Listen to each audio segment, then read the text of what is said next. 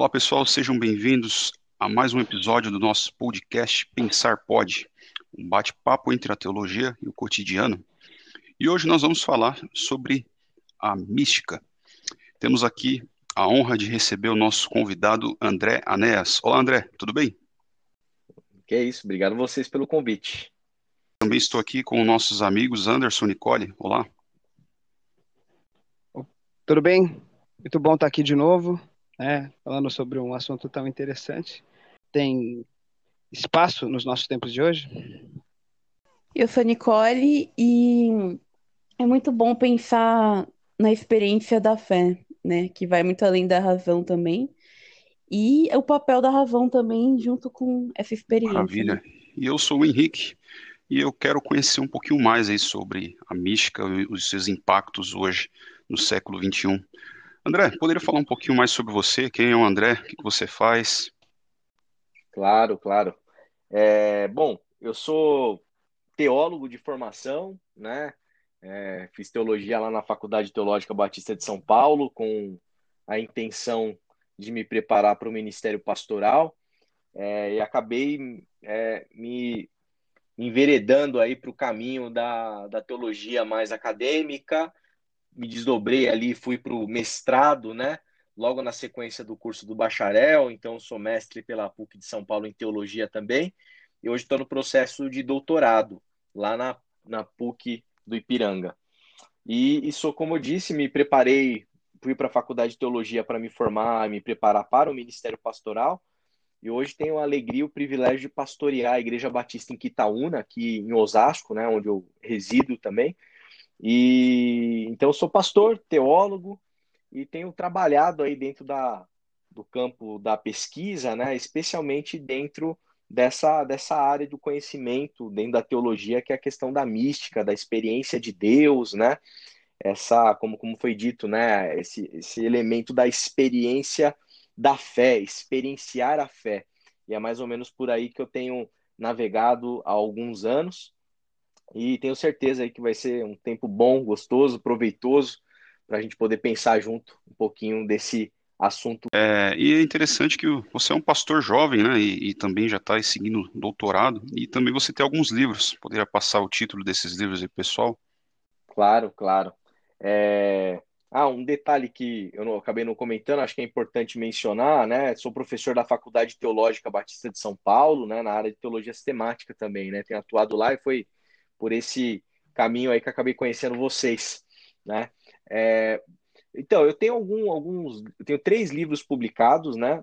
O primeiro deles é o resultado aí do meu trabalho de conclusão do curso lá do bacharel, que é Protestantismo e Mística, publicado pela editora Fonte Editorial, né, em que eu trabalho é, as relações das igrejas, de uma igreja em específico histórica do estado de São Paulo, com as características do escolasticismo protestante lá do século XVII e tento fazer uma pesquisa de campo ali é, sobre a questão da experiência religiosa dentro desse universo é, denominacional, digamos assim, mais racional, né?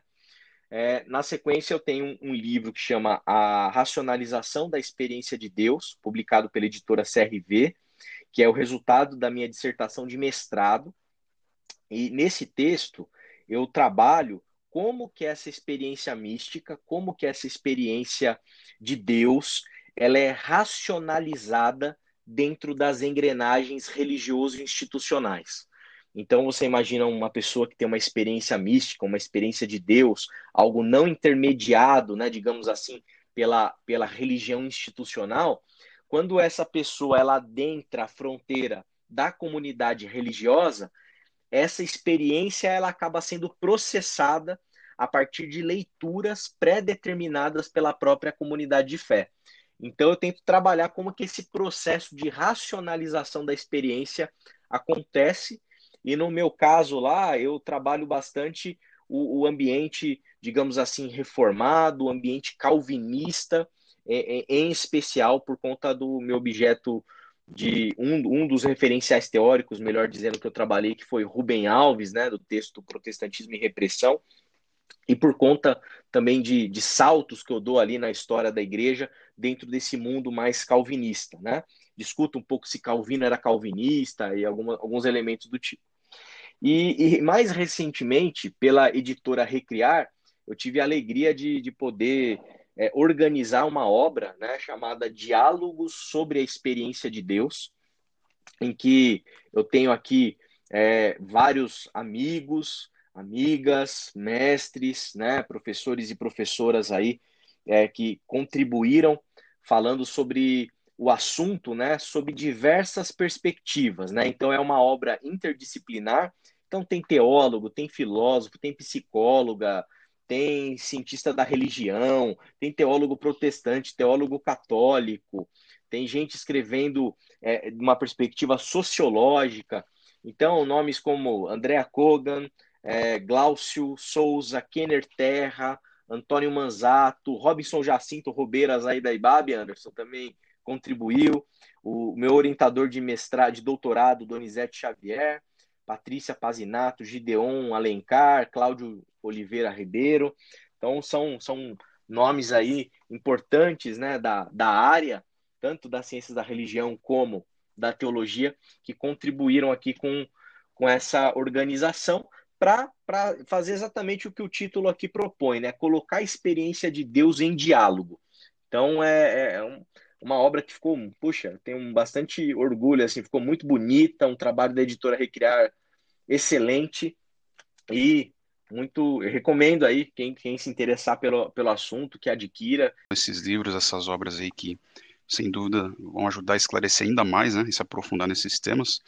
E até reforçando aqui, o André ele é pastor da Igreja Batista em Quitaúna, tem o Instagram aqui, oficial IBQ, e também lá dentro você pode interagir com, com o pastor, com o André, com, com essa igreja que em breve, aí, pós-pandemia, pós esse período, nós vamos poder também assistir as mensagens, né? Entrando agora para a gente pensar um pouquinho no nosso tema sobre a mística, né? A mística como encontro com Deus. É, e aí, ouvindo a sequência, o André, a Nicole, o Anderson, faz sentido pensar em experiência mística no mundo contemporâneo? Foi até interessante você citar, André, é, sobre essa questão dos pressupostos, né, essas experiências que as pessoas uhum. adentram em uma comunidade de fé e lá ela já pode sendo moldada por aquelas crenças locais. Né?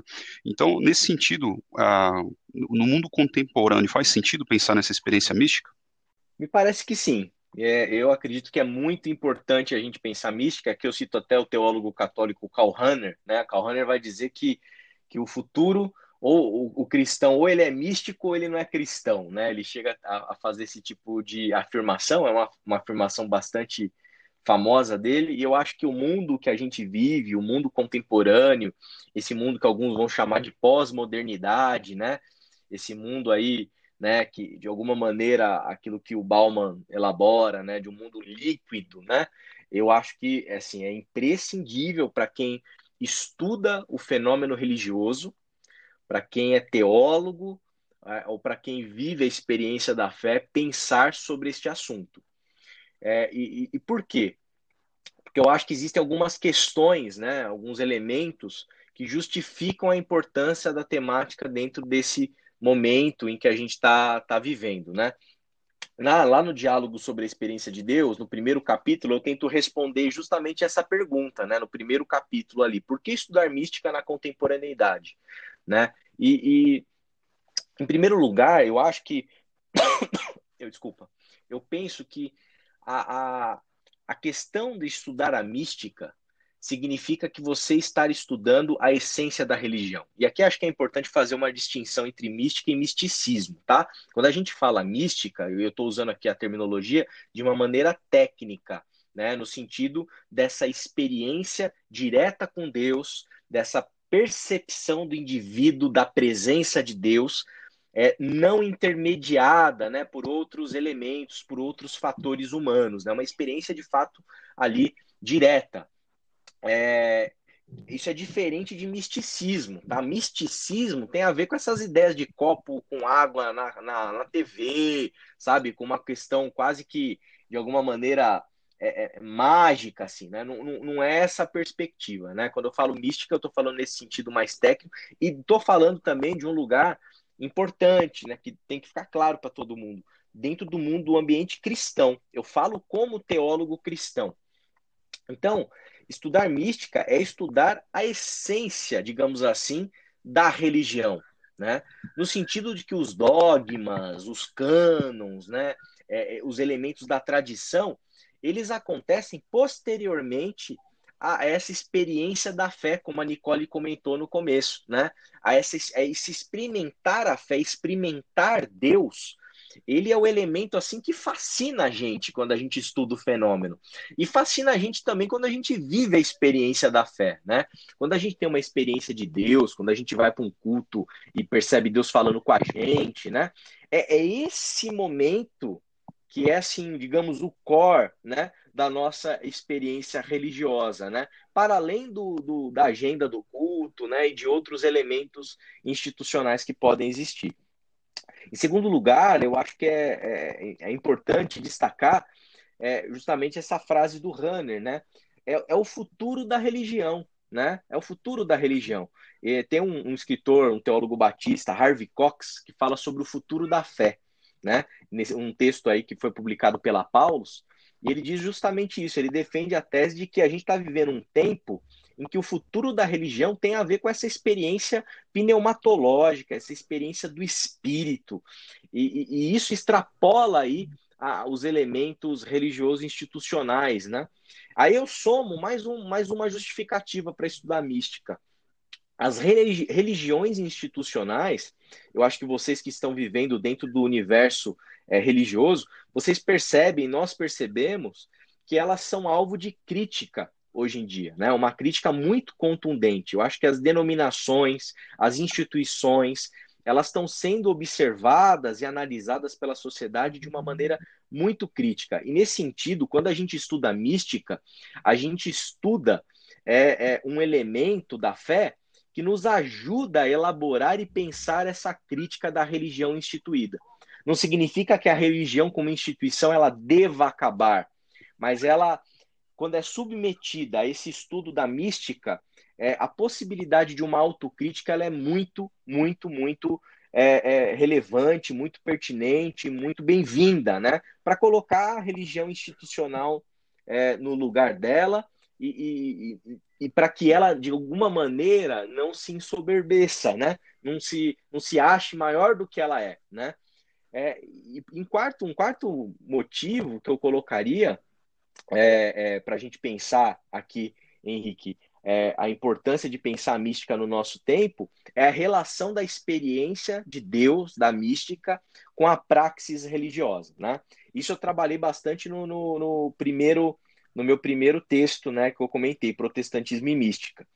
É, quando a gente pensa em, em, alguns elementos do cristianismo, como, por exemplo, amar ao próximo, é, ser generoso, ter o fruto do Espírito, que é amor, paciência, domínio próprio, etc. Como que você produz isso na vida de alguém? Eu, como pastor de igreja local, eu não tenho o poder de transformar a vida de ninguém. É, é, o meu argumento não é suficientemente bom para produzir dentro do coração das pessoas uma boa intenção. Porque a gente sabe que a luz da fé evangélica, no melhor sentido do termo, pensando no evangelho, não basta só você fazer o bem, né? Você pode entregar o seu corpo para ser queimado e isso pode não significar nada, conforme diz o apóstolo Paulo lá em 1 Coríntios 13. Então, há necessidade de você ter algo do coração de genuíno, de verdadeiro, de naturalidade. Como que isso é produzido? Isso é produzido como consequência de uma experiência mística que você teve com Deus.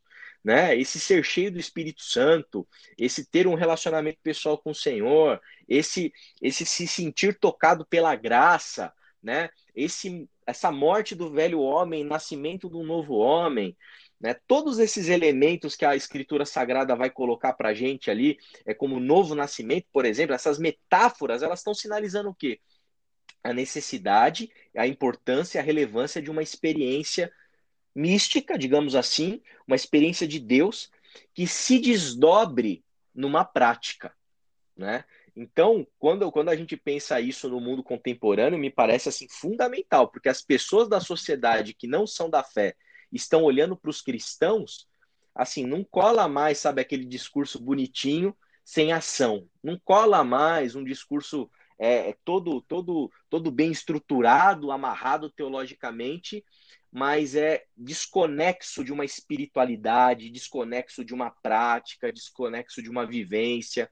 Então, esse tipo de, digamos assim, de teologia cínica, né, que fala bonito, mas não faz nada, não, não, não cola. Então, eu acho que pensar a mística é, nessa perspectiva de se relacionar e relacioná-la com esse desdobramento prático da fé é fundamental. Então, trocando aqui, resumindo, né, acho que pensar mística é fundamental no mundo contemporâneo, especialmente porque as pessoas precisam e elas querem, estão desejosas de experimentar uma realidade é, concreta da fé, real da fé, né? E, e, não um mero discurso teológico amarrado, uma teologia sistemática ali é, muito bem amarradinha, mas em alguma medida é, desconexa da vida, da realidade. Para contribuir, e queria ouvir um pouquinho também a Nicole e o Anderson sobre esse tema aí. É, eu achei interessante, muito bom ouvir o professor falando sobre isso.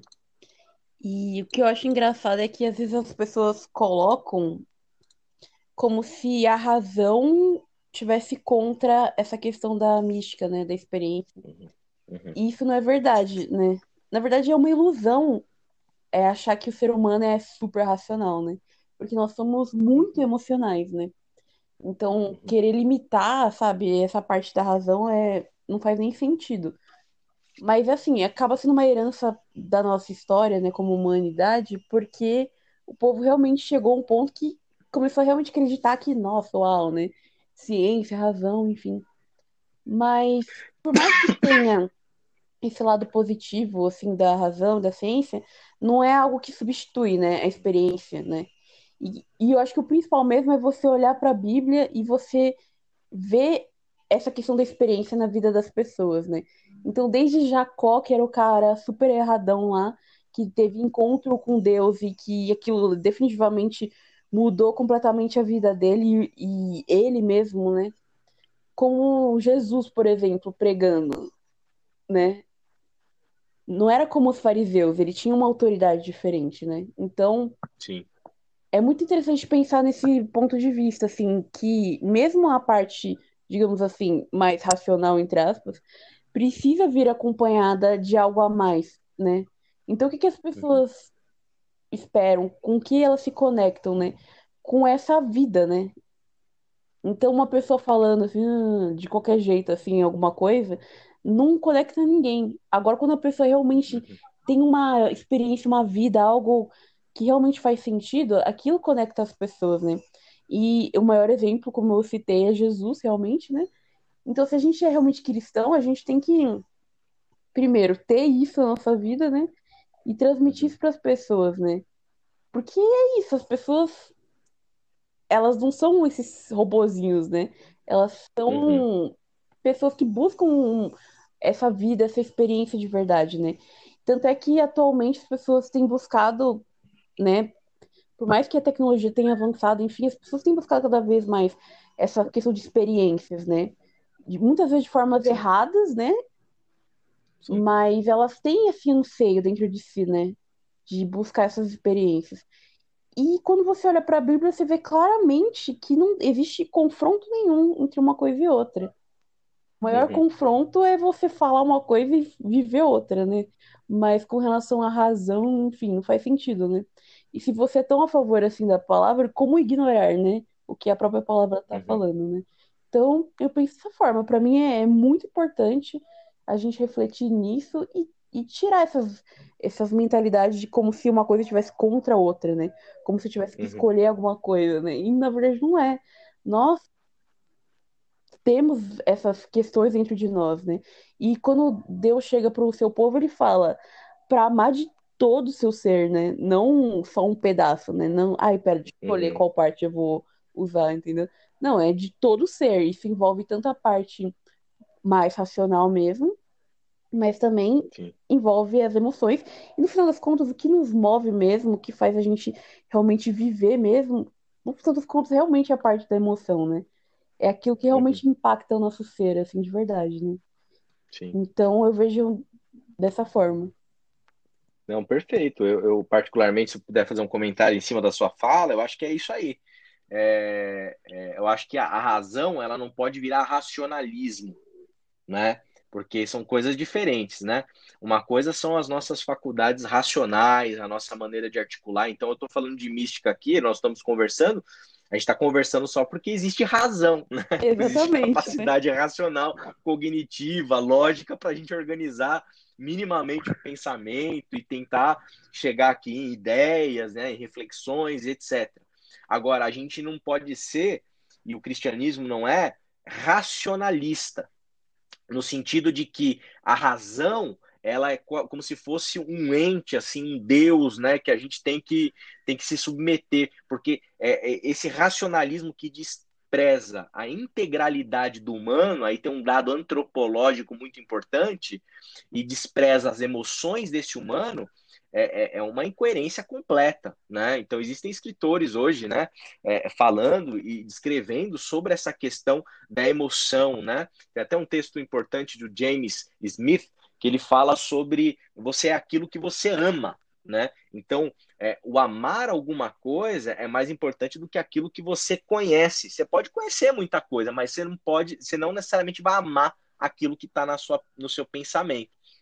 Então, nesse sentido, é, de fato, acho que a tradição cristã, né, e, e, a gente pode olhar até como escritores como Tomás de Aquino, acho que é um exemplo muito bom, né, é, é, de alguém que tem um itinerário teológico racional, de conhecimento, de dedicação, de labor, né, ali é teológico, né, para elaborar sua teologia e pensamento, mas é alguém que, quando termina a sua carreira teológica, olha para tudo e fala: Meu, tudo isso aí é, é, é palha, né? Porque o conhecimento de Deus extrapola a minha razão, né? Extrapola, tá para além.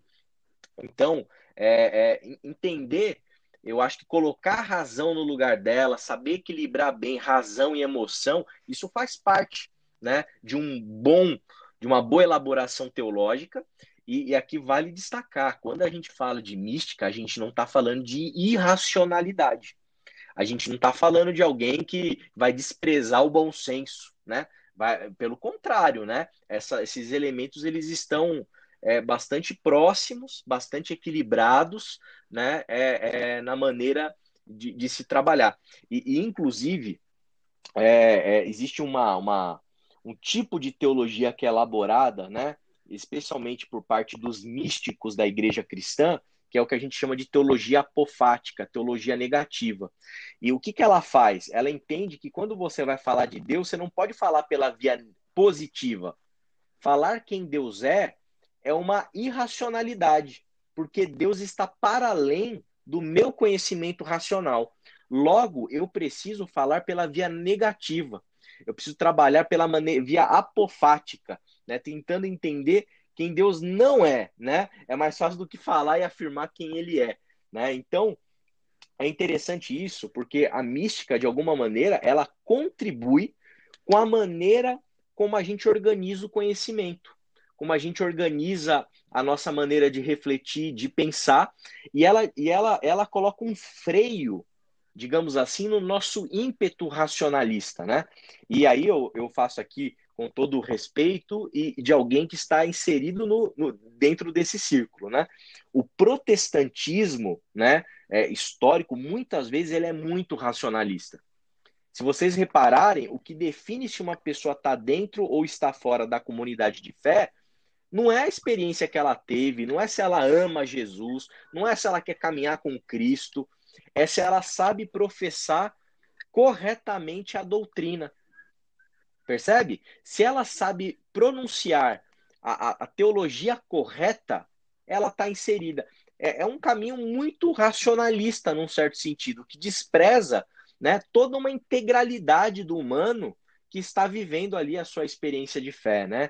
Então, acho que, novamente, pensar mística nesse sentido ajuda a gente a colocar as coisas no devido lugar e até mesmo a ciência, num certo sentido, né? É claro que a gente tem que tomar muito cuidado, porque a gente vive um tempo de muito obscurantismo, né? Em que as pessoas querem falar contra a ciência, assim, desafiando todo o bom senso, né? É, entretanto, a gente precisa entender que quando a gente ouve as pessoas falando, até mesmo na pandemia, não, a ciência diz isso, não significa que a ciência é um ente supremo, assim, que ela não erra nunca.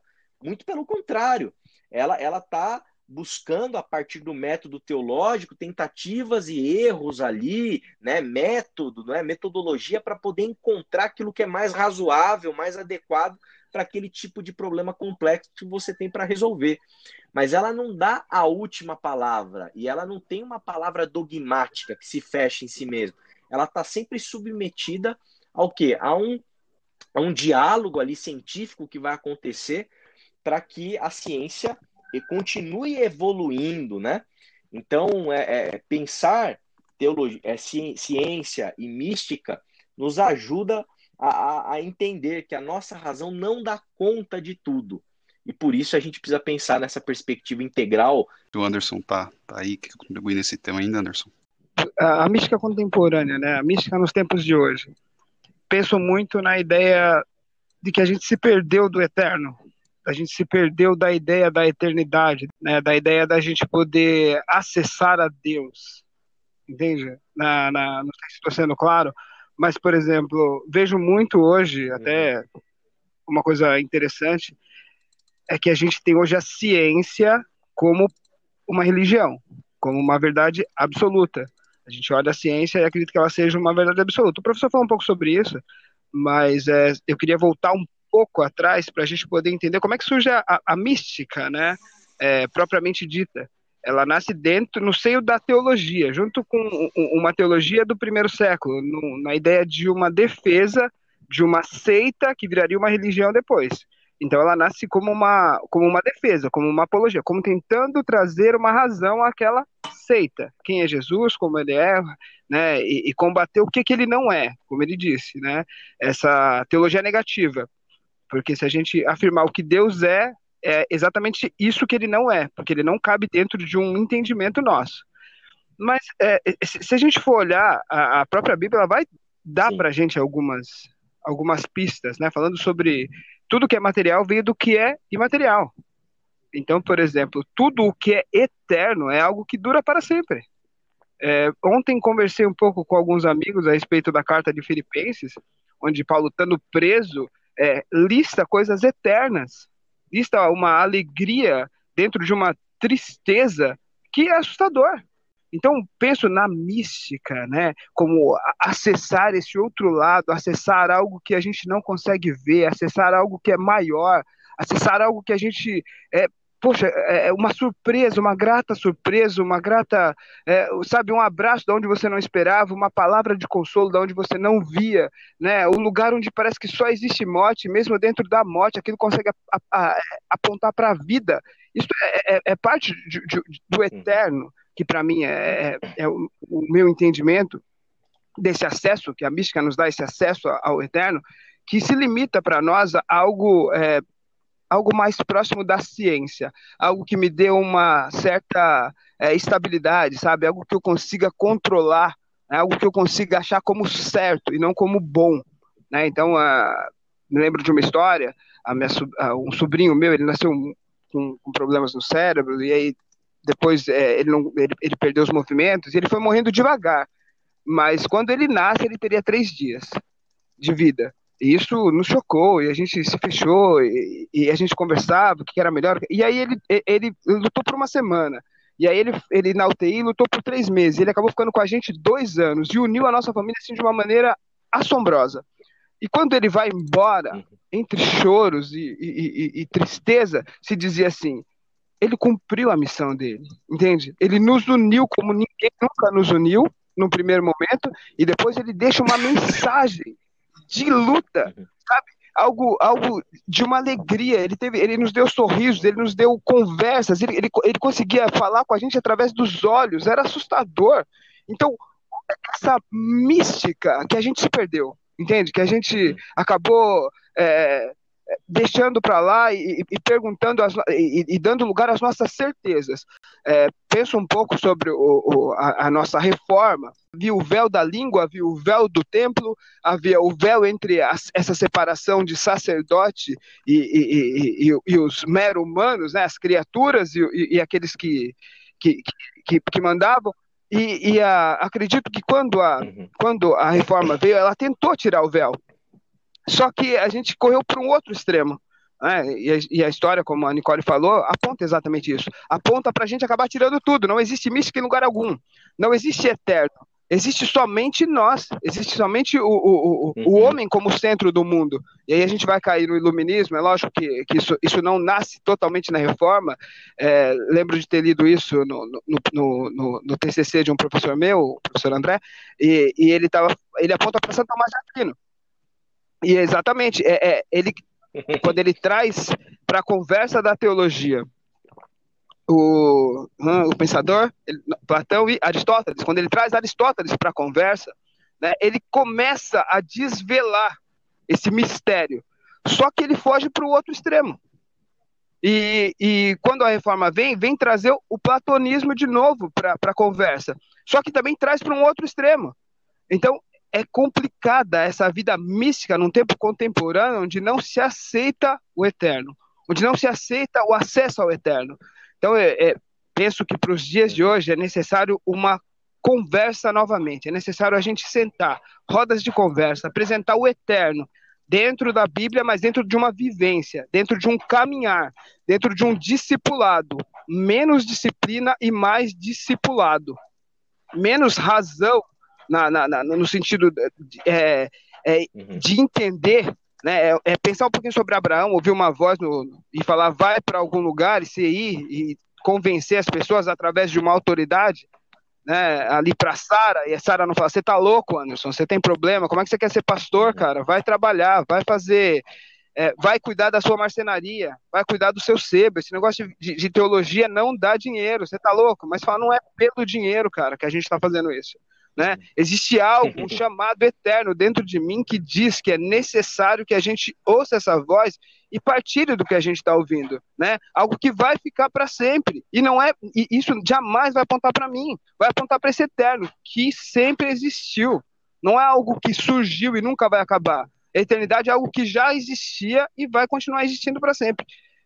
Penso um pouco na mística, até vou, vou me alongar só um tiquinho aqui sobre é, é, sobre aqueles moinhos que a gente vê, sabe? A gente vê os moinhos e vê o, o, um ventilador. E a impressão que dá é que são coisas muito parecidas, né? Você olha, olhando de longe o moinho e olhando o ventilador, eles são muito próximos. Só que diferente do moinho, o, o ventilador você precisa ligar na tomada para ele poder gerar vento, para ele poder gerar esse ruar, esse sopro de vida. Esse sopro é gerado através da energia. E o moinho é exatamente o contrário. Ele pega o vento, que é esse ruar de vida e transforma ele em energia. Nós, por algum tempo, a, nós, nós, fomos, nós sobrevivemos por esse vento. E a gente entendeu que a gente conseguiria fabricar esse vento hoje.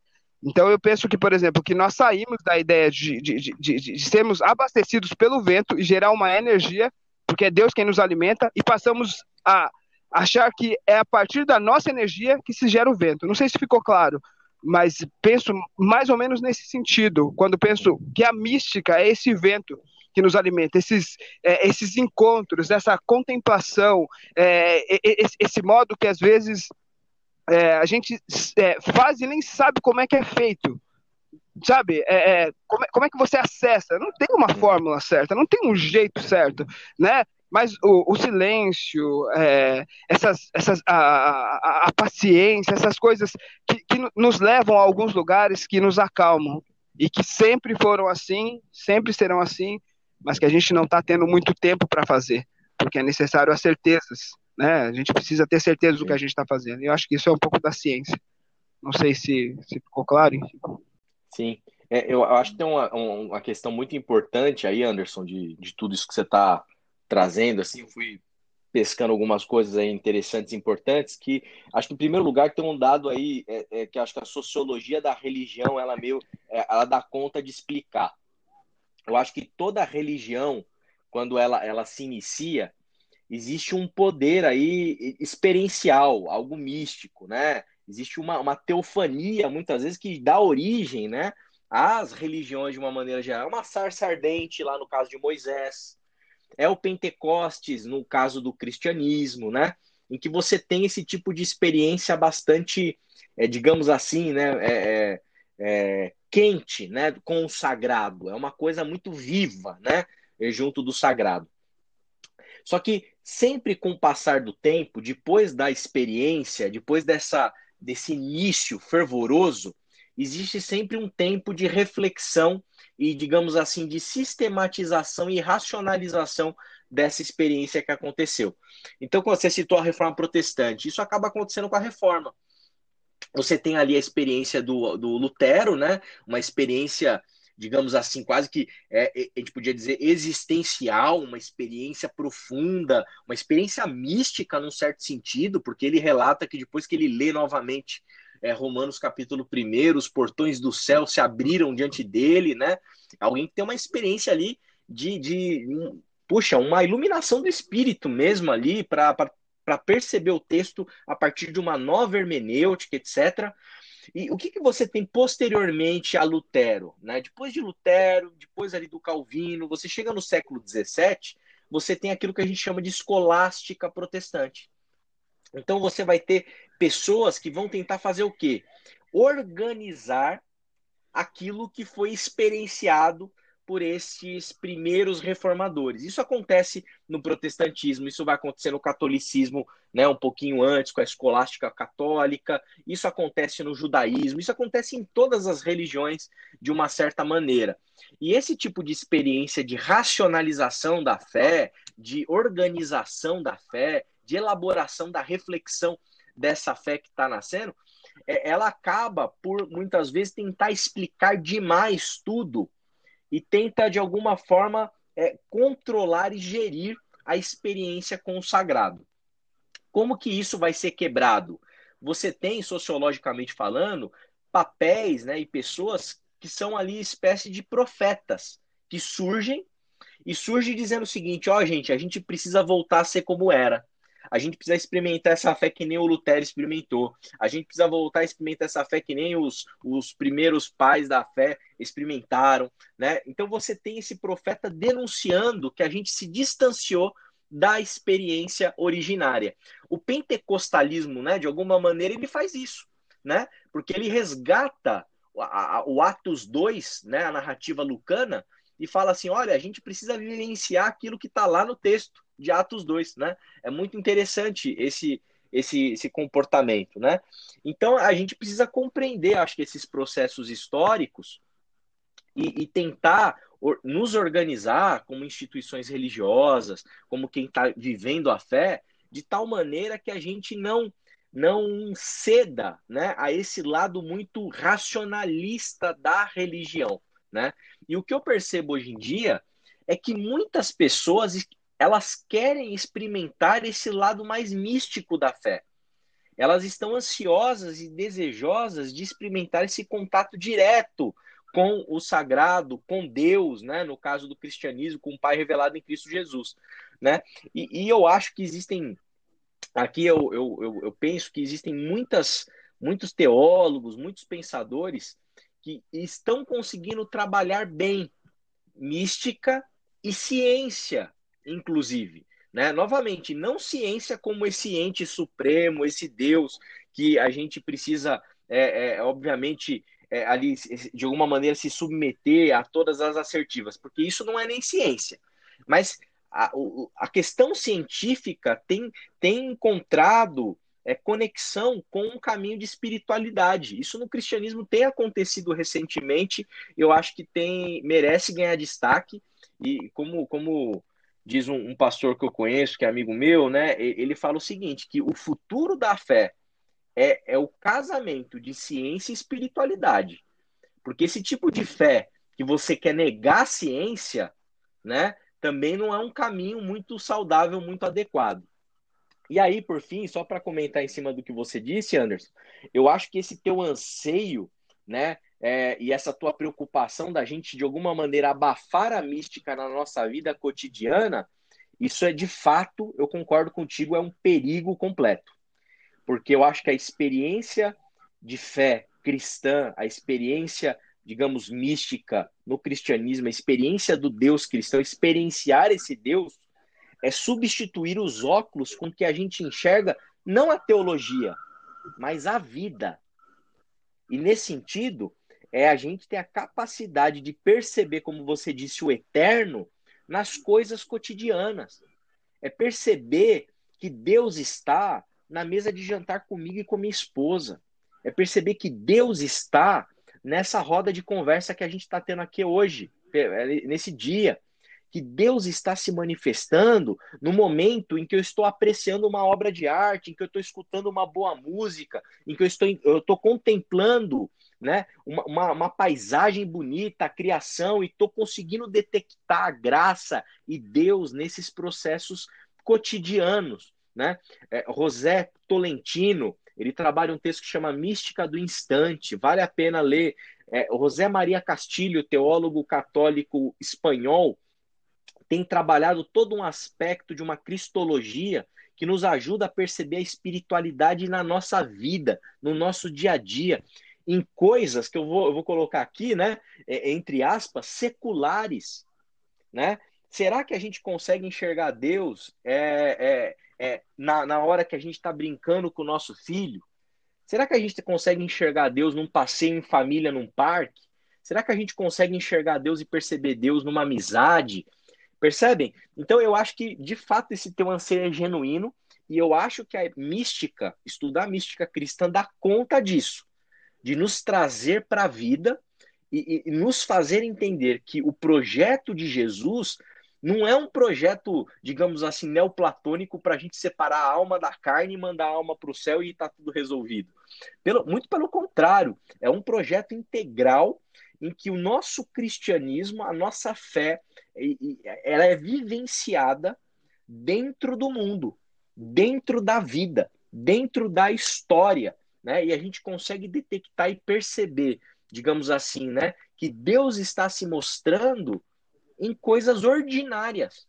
Não precisa acontecer o, o extraordinário. Se a gente tiver os óculos adequados para enxergar, a gente vive experiências místicas, consegue olhar para questões que acontecem na nossa vida, como esse caso que você testemunhou, e consegue enxergar Deus nestes processos, né? E, e, a graça de Deus se manifestando nesses elementos cotidianos da existência. Eu acho que aqui tem um lado muito bonito da fé cristã que eu concordo contigo. Muitas vezes é desprezado. Como a gente está pensando em três perspectivas da, da mística, né?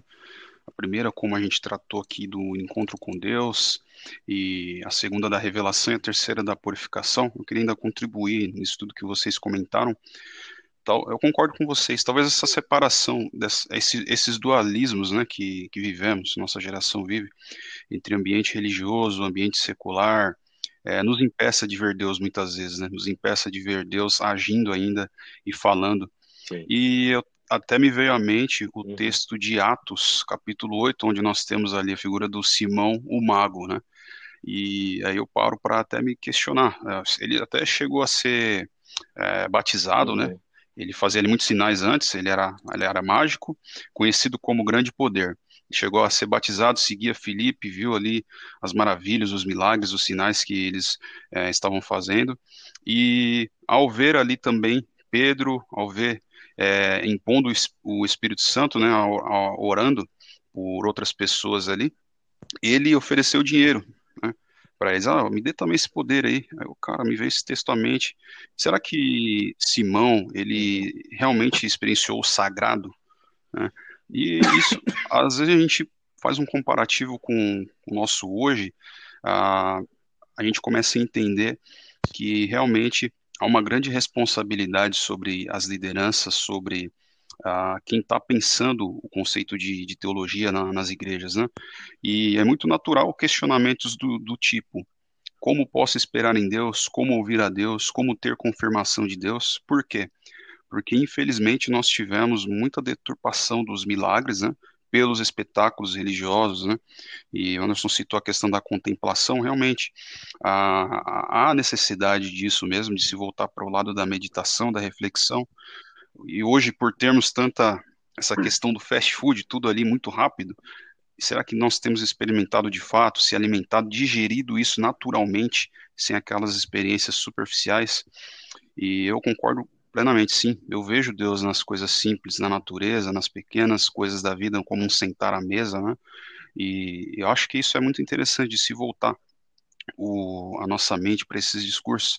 E tem um livro que nós até tivemos a indicação do, do André, numa das matérias que estudamos com ele, o perfil do líder cristão do século XXI, do Henry Nouwen. Nos faz pensar muito sobre essa questão né, da, do impacto que a liderança do, do líder ele vai ter sobre a, a, sua comunidade e o como ele pode contribuir com isso ou não, até pode impactar negativamente. E aí, partindo até para a segunda questão, André, Agora, o aspecto da mística como revelação. Pensar em experiência mística não seria confrontar o saber científico? É possível conciliar as duas coisas? Acredito que a gente acabou entrando um pouquinho nisso. E tem uma frase que eu não me recordo o autor, mas um amigo citou para mim, eu nunca me esqueci, que ele disse: a fé uhum, uhum. É, e a razão são duas irmãs separadas pela ignorância humana. Eu acho que é meio que nessa linha, né? Com certeza. Com certeza. Eu acho que é totalmente possível conciliar o, o saber científico com a questão da experiência mística. Acho que pensar essa via negativa, essa via apofática, como eu disse, nos ajuda a entender as limitações do saber racional do humano, nos ajuda a colocar a ciência né, no lugar que ela já está, ela só não está neste lugar para quem não sabe o que é saber científico, né? Então, achar que a ciência vai dar a última resposta em tudo e ela é um saber absoluto, isso não é um saber científico, né? O saber científico justamente é, é, é, é você ter, ter teses, ter paradigmas que vão sendo substituídos ao longo do tempo, né? E, e eu acho que o, o bom cientista, nesse sentido, ele tem que ser muito humilde, né? De colocar, inclusive, a, a, as suas convicções sempre em xeque, para que elas possam ser submetidas ao método, né? Para que a gente encontre. E, e, saber que os métodos têm as suas limitações. As metodologias têm as suas limitações, né? Então, é, olhar a ciência de uma maneira adequada, eu acho que isso tudo pode, ela pode ser muito bem equilibrada e equacionada é, com a questão da espiritualidade, com a questão da fé, eu acho que a igreja, ao longo do tempo, da história, pecou muito nisso, né? justamente por conta de se achar a detentora da verdade. A igreja institucional não é a detentora da verdade absoluta, ela errou muitas vezes na história, mandou gente ir para fogueira, condenou pessoas de maneira inadequada, né? Por conta do quê? De um tipo de fé soberba, um tipo de experiência religiosa, institucional, né, que, que gera arrogância no coração ali, né, do, do, de quem comanda essa religião. Então, esse não é o caminho. Então, eu acho que essa via apofática, essa via mística, ela, ela faz, e aí eu, eu faço aqui, é, falo de mim como teólogo, né? Eu acho que o, o, teólogo ele precisa ser muito humilde nesse sentido. Acho que o labor teológico ele não pode, não é que a gente vai dar pretexto para preguiça, né? Vamos deixar de escrever, de estudar, de se dedicar, porque já não dá para conhecer mesmo nada, então não vamos estudar. Pelo contrário, vamos estudar muito para perceber que o nosso conhecimento ele é limitado, né? Vamos estudar muito para a gente perceber que a gente não dá conta desse objeto, né, que, que é Deus, né, se é que ele pode ser colocado como objeto. Existe essa discussão também aí dentro da, da questão da teologia. Então, assim, no meu ponto de vista, eu acho que dá para conciliar. Eu acho que existem teólogos aí protestantes, teólogos católicos, existe é, é, gente trabalhando especialmente dentro dessa teologia acadêmica que tem conseguido é, é, conciliar essas duas coisas de uma maneira muito adequada. Né? Eu acho que a história da igreja atesta que existe um meio adequado disso acontecer. Poxa, a teologia se casou com a filosofia grega durante muitos séculos e sem querer fazer juízo de valor, acho que tem um lado bom, um lado ruim, né, dessa história toda, mas ela fez isso de uma maneira é, que a gente herdou isso até hoje, continua fazendo. E é difícil não fazer. Né? A teologia, num dado momento, ela, ela entrou em um diálogo profundo com as ciências sociais. Isso é maravilhoso, isso é ótimo. Né? Isso agrega muito valor para o saber teológico. Hoje em dia, mais recentemente, o grande salto, né, o grande diálogo, teologia e literatura, isso tem acontecido de uma maneira intensa dentro da academia e tem trazido resultados importantíssimos pra, para o labor teológico. Então, é, equilibrar é, é, fé, é, teologia, né, experiência mística, consciência, eu acho que é um caminho essencial se a gente quer manter a fé cristã num lugar de relevância hoje. Negar isso, entrar no conflito, gente, é entrar num lugar que a igreja historicamente já entrou e, sem dúvida, é, é, é ir para total irrelevância, né? Porque a, molecada hoje aí, né? A gente aqui, eu tenho 33 anos.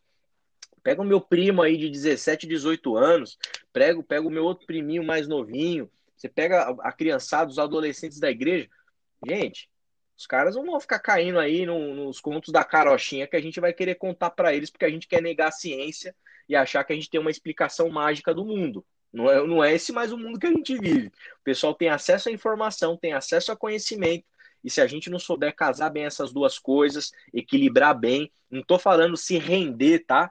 A, a, ao saber científico e negar a fé, não é nada disso. É equilibrar bem e trabalhar bem esses dois elementos Olha, o que eu tenho para dizer sobre a secção da ciência, primeiro, na minha visão, eu tenho até um pouco de dificuldade de entender é, o conflito tão grande que as pessoas fazem. Eu sei que tem a questão histórica, tanto da igreja ser contra a ciência, quanto da ciência, os cientistas, muitas vezes, é, serem contra a fé, mas, ao meu ver, elas ocupam espaços diferentes, assim, né? Tipo, não vejo um conflito direto. E eu acho que uma mentalidade que ajuda a gente entender melhor é pensar em Deus realmente lembrar, né, que Deus é o criador, inclusive das pessoas que são cientistas, né? Então, Deus ele criou essa capacidade de, de investigar, de, de descobrir as coisas. Então, quanto mais detalhe você descobre, por exemplo, física, né? Inclusive, tem muitos cientistas que são, sim, pessoas de fé, né? quanto mais a pessoa estuda questões, detalhes de física e, enfim, de outras ciências, mais elas têm esse, essa, essa questão até meio mística, assim, contemplativa, porque é incrível Sim, os detalhes verdade. que existem na natureza, enfim, que você descobre. Por exemplo, a distância da Terra para o Sol é perfeita, a quantidade de, de oxigênio, sabe? Detalhezinhos assim que vão formando um ambiente que é tão perfeito que você fala, meu Deus, como que pode ser por acaso, né? Então, a informação científica por si só, ela não, de forma alguma, ela desmerece Deus ou contradiz, né? Agora, o que acontece? Existe uma visão da ciência como realmente uma religião, que é o cientifismo, né? Então, isso é como se fosse uma religião mesmo. Agora, a ciência em si, vista da forma correta, ela mesmo, tipo, os cientistas mesmo, eles sabem muito bem que, de repente, tudo que eles estão falando, que eles estão acreditando, de repente, se tiver uma outra evidência, pode se, ser contradito, né? Então, essa é, é a visão mais, assim, né, correta, né? Não é uma coisa assim, tipo, nossa, não podemos contradizer a ciência uhum. de forma alguma. Existe a possibilidade do erro, né? Porque, afinal de contas, a gente está né, adquirindo mais conhecimento, pode acontecer de ter algumas claro. coisas erradas mesmo. Mas por outro lado, tem quanto mais você investiga, assim, pessoas super capazes investigando a natureza, enfim, as coisas, você vê quão incrível é essa criação, né? E também, ao mesmo tempo, quão incrível é o ser humano também, né? Sem querer ser, tipo, achar o ser humano como se fosse Deus, mas assim, realmente é incrível os dons que as pessoas têm, né? a capacidade que as pessoas têm, enfim, tanto do ponto de vista científico mesmo, assim, de, de investigação, quanto do ponto de vista, sei lá, vamos um atleta, por exemplo, né? Quando a pessoa estuda um atleta, uma coisa assim desse tipo, né?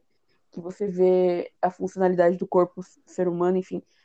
É algo incrível. Então, para mim, isso é só mais um motivo para ter essa experiência, né? de, por exemplo, da mesma forma que se contempla a natureza de uma forma mais, digamos assim, simples, né? Olhando assim de uma forma mais superficial, né? Você, por exemplo, está na praia, você olha o mar e tal, ou você olha uma pessoa fazendo alguma coisa. Quando você pensa de uma forma científica, é um tipo de contemplação também que você pode ter, né? De você olhar os detalhes, né? Então, para mim, não existe essa contradição, né? Agora, as pessoas fizeram com que houvesse contradição por causa da forma como elas enxergavam.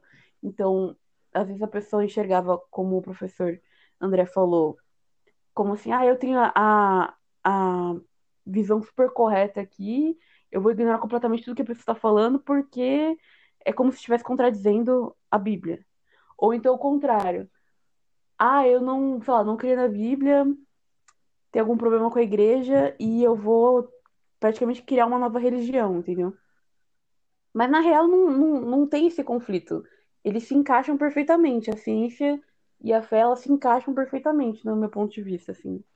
E na verdade é só mais um motivo para você contemplar Deus, assim. Então essa é a forma que eu lá, entendo. Também assim, tudo embaixo, tudo que você falou. Né? Concordo plenamente. Acho que é por aí mesmo, né? é, a ciência, a mística e a ciência, né? A mística como revelação. É, é a partir do encontro com Deus que a gente faz ciência. Eu acho que não dá para fazer a teologia, que é uma ciência, fora de um mundo cientista ou o um mundo da ciência. Isso não dá para separar. Esquece. É, o professor falou muito bem sobre a filosofia, como a gente, como a filosofia e a teologia caminharam muito. Né? Hoje não dá para separar, é impossível. Né? Não sei se toda a ciência, né? Mas eu vejo a ciência como uma ferramenta, não como um fim. Né? Ela, ela não pode, uhum. né? Ela tem que, ela tem que ser. Até a teologia é uma ferramenta. Ela não pode ser é, é, o fim em si mesmo, não. E essa, e essa nossa e a ideia da teologia negativa ou a ideia da ciência negativa, a, a qual a gente vai se perguntar o que que isso não é, para a gente poder tentar definir ou abrir parâmetros ou, ou, ou olhar e, e, falar o que que isso pode ser, né? Que eu acho que é mais ou menos até essa é a nossa fala dentro da teologia, pelo menos eu entendo assim, é, para a gente poder entender. Mas essa essa rincha, essa, essa podemos chamar de rincha, né? Essa essa separação, ela ocorre a partir da igreja. É a igreja que se fecha. É a igreja que, que em determinado momento fala isso aqui é um fenômeno, né?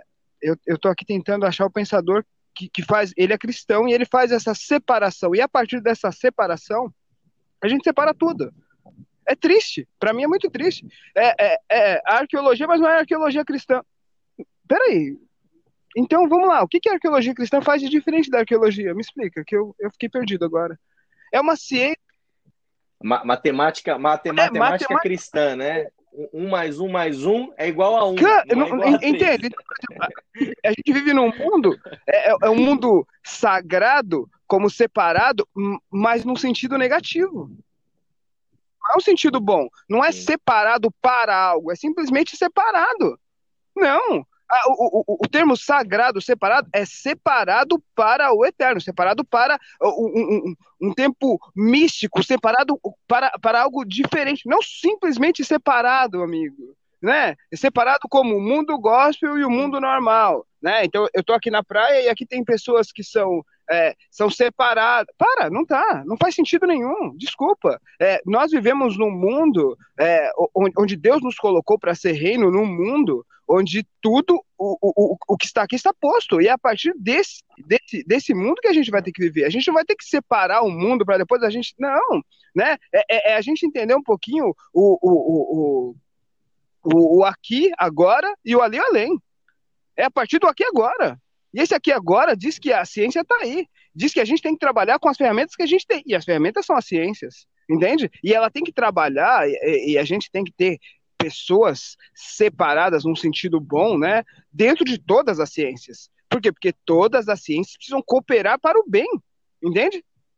Então, por exemplo, é, uhum. não, a gente tem que criar é. pontes e não estabelecer barreiras, entende? Entre elas. Isso é muito ruim, isso não faz sentido uhum. algum né? A, a, gente tentar fazer essa ideia que eu estou te falando, medicina cristã, né? É, arqueologia cristã, né? Ciências sociais não tem, não, não tem lógica. É, que tipo de música você gosta?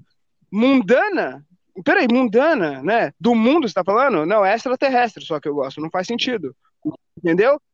É. Então, por exemplo, penso, sim, é, sim. de novo, essa mística, é, ela, a, ela, é, ela traz para nós, de novo, esse eterno, que gira em torno de tudo, que abraça tudo. A ciência é um estúdio de observação, onde eu consigo repetir aquela mesma, a, a, aquele, aquele mesmo fenômeno em outro lugar, com uma temperatura controlada, com o vento controlado, sabe? Então, por exemplo, a, a partir dali, eu crio uma teoria. Olha, isso pode acontecer aqui também, isso pode acontecer aqui também a partir de uma observação. Entende? Pega o microscópio, vou estudar, eu estou olhando ali. E é a partir daquela. Olha só, é, essa molécula reage a esse tipo de agente com essa quantidade de coisas. Entende? E, e, e, e, que molécula é aquela? É uma molécula que a gente cortou, e, enfim, é uma molécula do corpo humano, é uma molécula. Enfim, mas é uma molécula que já está lá, entendeu? Então, por exemplo, é, eu não consigo dar conta de responder todas as perguntas e também não devo me preocupar com isso.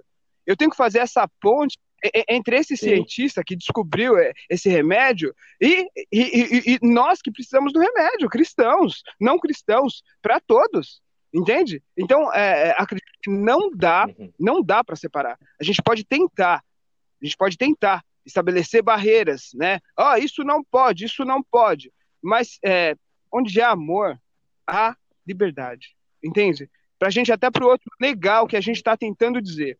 Mas é, uma coisa é, já está posto. Isso a gente não pode brigar mais. A gente tem que criar pontes. E essas pontes vão levar a gente a entender um pouco mais da mística além do que a gente vê, além do que a gente consegue enxergar. É, então, é, pensa um pouco é, na ciência e a religião é, como algo que não, não, não tem como não mudar. A mística como revelação é exatamente isso, é a gente poder criar essas pontes. A mística, ela envolve o todo, não envolve uma parte. Não envolve só o separado. Ele é separado porque ele entendeu. E ele é separado para criar pontes, não para criar barreiras. Assim que eu entendo, pelo menos.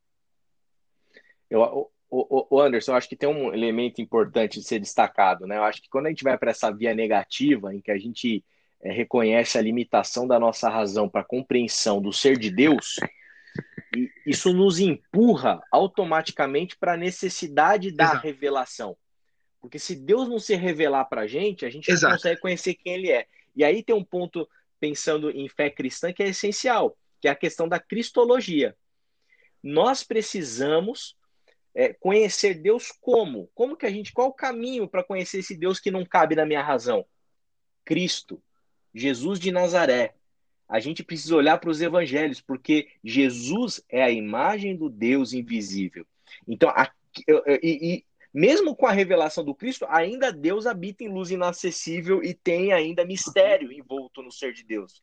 Mas aquilo que está revelado no Cristo é suficiente.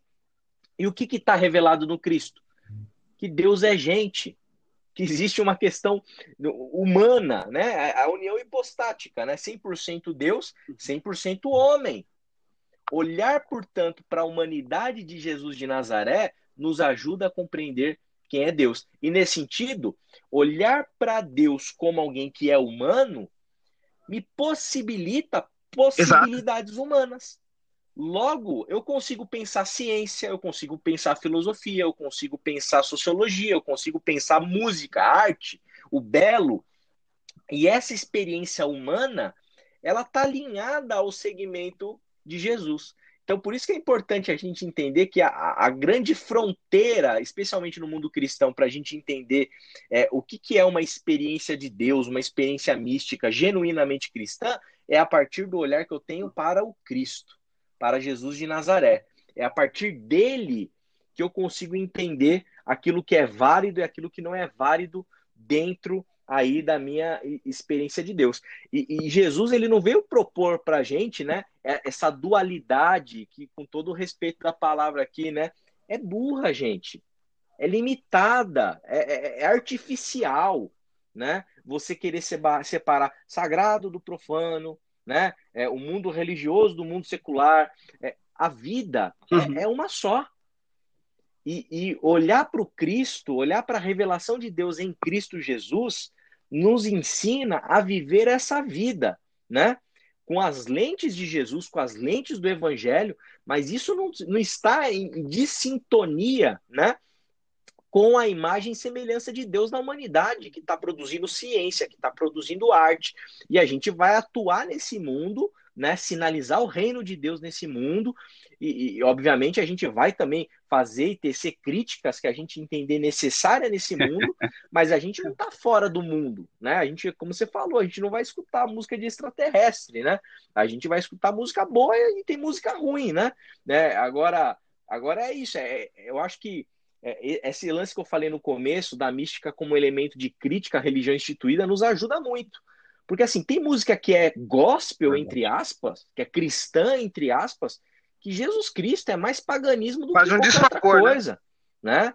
É, faz um desfavor, é música assim, nossa, horrível. Às vezes em todos os sentidos, às vezes musicalmente, esteticamente, conteúdo, uhum. tudo não presta, né? Só que assim, é gospel, né? Aí você ouve às vezes lá, sei lá, você ouve o Chico Buarque e você fala, gente, eu acho que eu vou essa essa música é. tem muito mais a ver, né, para me ajudar a entender o mistério de Deus, né, a compreender o Senhor, a compreender o Evangelho, do que às vezes uma música crente, né? Então, é, eu acho que a gente precisa ter, ter esse olhar mesmo, sabe? Perceber que a proposta do, da fé que, Cristo, que o Cristo fornece para a gente é um projeto de vida. O Glaucio Souza, que escreve um capítulo aqui do Experiência de Deus, né, diálogo sobre a experiência de Deus, fala muito disso. A proposta de Jesus não é um código doutrinal.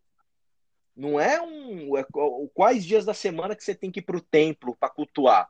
A proposta de Jesus de Nazaré é para que a gente desenvolva um projeto de vida alinhado é, com isso que a gente consegue enxergar, que tem a ver com a humanidade de Jesus de Nazaré. Então tem a ver com amor, tem a ver com, tem a ver com empatia, tem a ver com bons relacionamentos, tem a ver com misericórdia, tem a ver com graça, percebe? É, é, e eu acho que tudo isso nos ajuda a gente a viver muito, muito, muito melhor, e, e não somente na dimensão religiosa, né? mas na uma dimensão completa, integral do ser humano, nos ajudando a ser um bom cidadão, a ser, a ser uma pessoa que sabe é, interagir dentro do nosso sistema democrático político adequadamente, alguém que sabe desfrutar de, das artes, do belo, da, contemplar, enxergar e perceber Deus em tudo, em tudo, porque Deus não está só na igreja, né?